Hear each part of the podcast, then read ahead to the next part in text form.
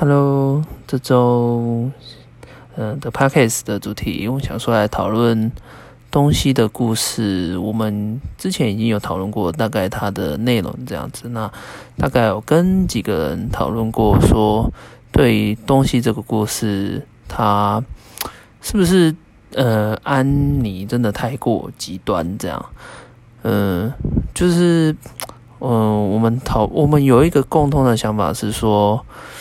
可能呃，要依据说当下他他在做这份，应该我觉得他应该会有他有一定的证据去证明说，有些产品真的是嗯，去设计说它一直有一定的寿命，使之说嗯很多产品它到了时间一个时间点它就被淘汰，应该是说不是他愿意被淘汰，而是被。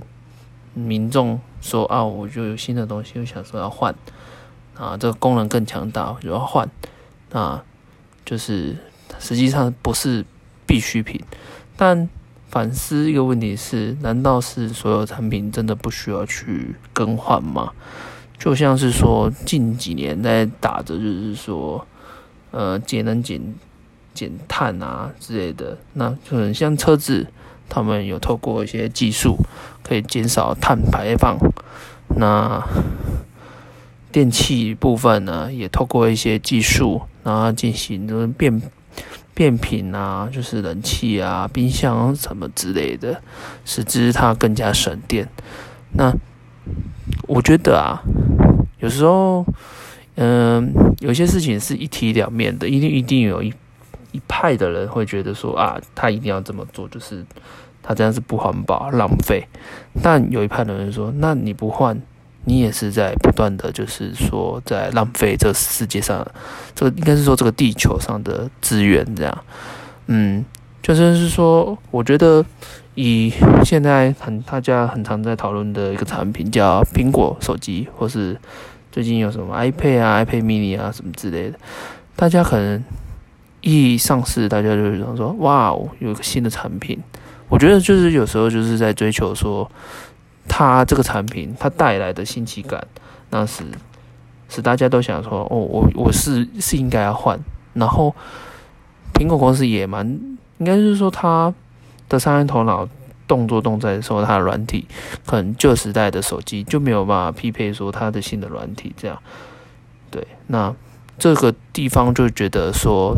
就不是是一个正常的消费行为，对。然后我觉得在这一个影片后来看到说批判，跟我们一些朋友讨论或者组员讨论说，比如说，难道真的所有的像是神经毒素，就是在就是枕头上的神经毒素这个东西是真的不好的吗？但我觉得有时候影片来说，它有一定根据，说它就是用了有毒的物品，这个是一定的。但我觉得，在刚上述说到，就是说，我们嗯，每件事有一体两面嘛。那一面就会觉得说，哇，你用毒毒毒素的东西，那就是会造成人体的危害。但是实际上，嗯，可能他用这个。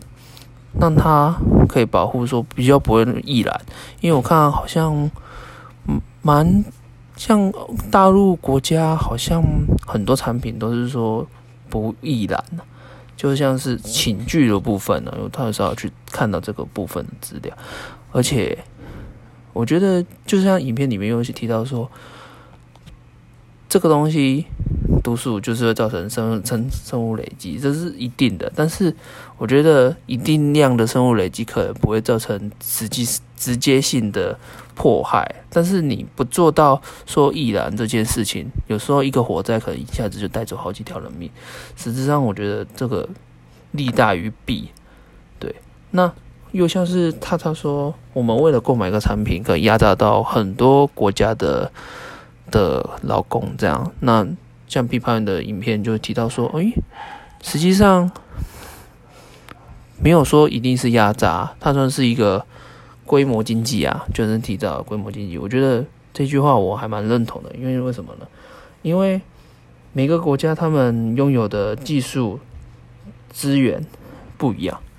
像为什么台湾能很有能力的，就是就是呃做像是做半导体之类的，但有些国家就是可能像苹果，他们就是软硬体兼施，那很多东西就每个国家本身的，我觉得它拥有的资源不一样，所以不能以偏概全的意思，对。